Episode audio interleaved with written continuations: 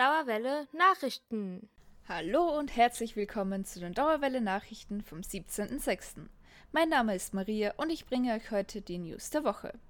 Der Ukraine-Krieg ist leider immer noch aktuell, doch heute gibt es für geflüchtete Studentinnen und Schülerinnen aus der Ukraine positive Neuigkeiten, was ihren weiteren Bildungsweg betrifft. Redakteurin Fatima berichtet.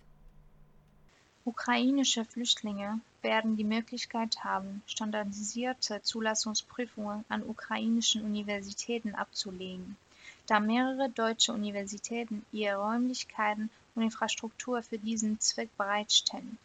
Die Prüfungen werden vom 22. Juli bis 3. Oktober 2022 zeitgleich in sechs deutschen Städten online durchgeführt: Berlin an der Humboldt-Universität sowie an der Goethe-Universität Frankfurt am Main, der Universität Hamburg, der Universität Köln und der Universität Leipzig.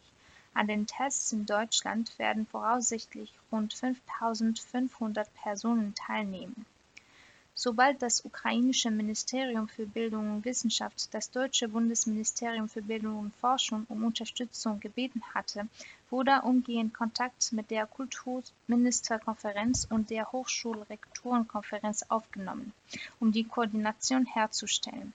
Daraufhin wandte sich die HRK an deutsche Hochschulen, die über die logistischen und technischen Voraussetzungen verfügen um eine rechtssichere Durchführung der Prüfungen zu gewährleisten.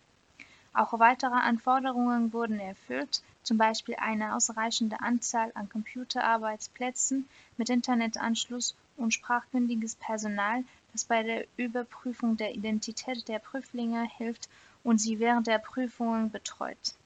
Wir freuen uns sehr, dass wir als deutsches Hochschulsystem einen Beitrag zur Unterstützung der Ukraine leisten können, sagte HRK-Präsident Prof. Dr. Peter Andrealt.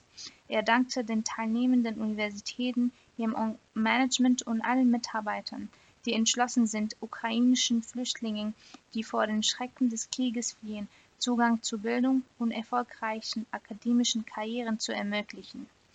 Karin Prien, Präsidentin der Kultusministerkonferenz und Ministerin für Bildung, Wissenschaft und Kultur des Landes Schleswig-Holstein bedankte sich ebenfalls bei allen Beteiligten für diesen edlen Akt, in dem jungen Ukrainern die Möglichkeit gegeben wird, die Aufnahmeprüfungen für ukrainische Universitäten in Deutschland abzulegen, werden sie nicht nur vor einem Schulabbruch geschützt, sondern es wird auch dazu beigetragen, die Kriegsfolgen zumindest im Bildungsbereich zu mindern.